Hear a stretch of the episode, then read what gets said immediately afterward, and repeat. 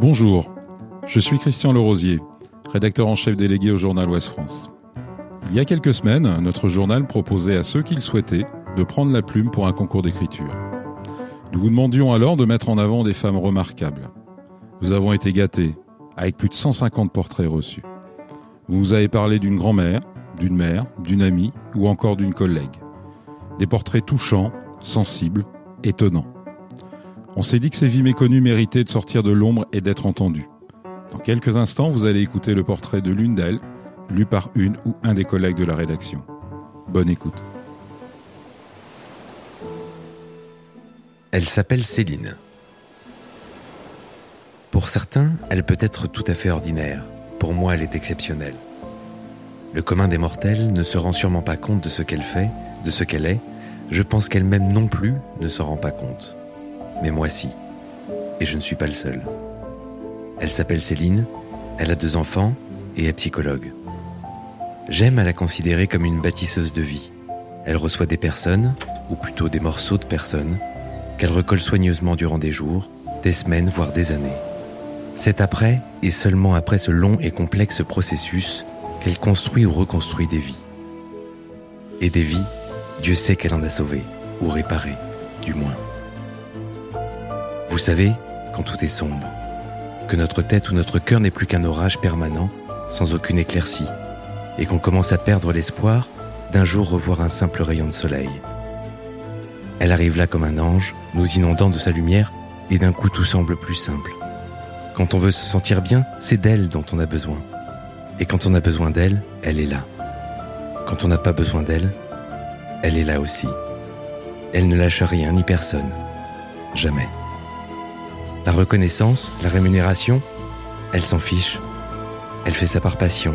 Elle a cette volonté d'aider et cette générosité qui lui est propre dans le sang, dans ses gènes. Elle met purement et simplement son existence au service des autres, sans jamais rien demander en retour.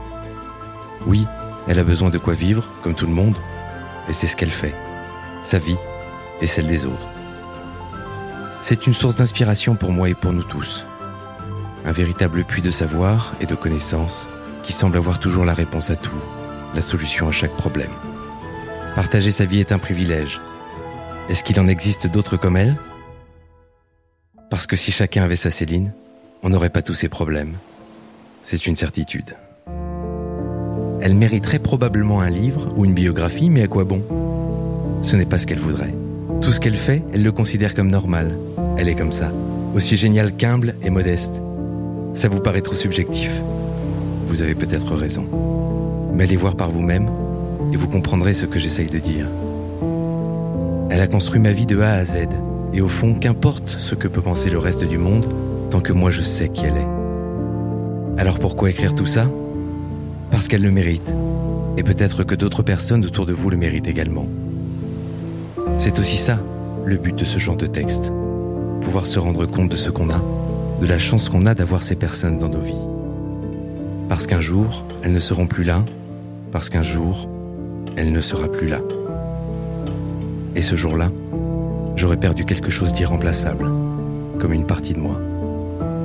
Alors, je vivrai pour elle, et elle continuera à vivre en moi. Parce qu'elle s'appelle Céline, et qu'elle est ma mère.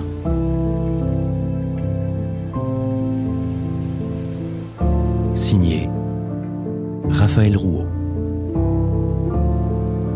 Elle mérite d'être dans le journal.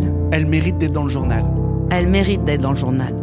Elle mérite d'être dans le journal. Elle mérite d'être dans le journal. Elle mérite d'être dans le journal. Elle mérite d'être dans le journal. Retrouvez cet épisode ainsi que nos autres productions sur le mur des podcasts et aussi sur notre application Ouest France. N'hésitez pas à nous mettre 5 étoiles si vous avez aimé ce programme.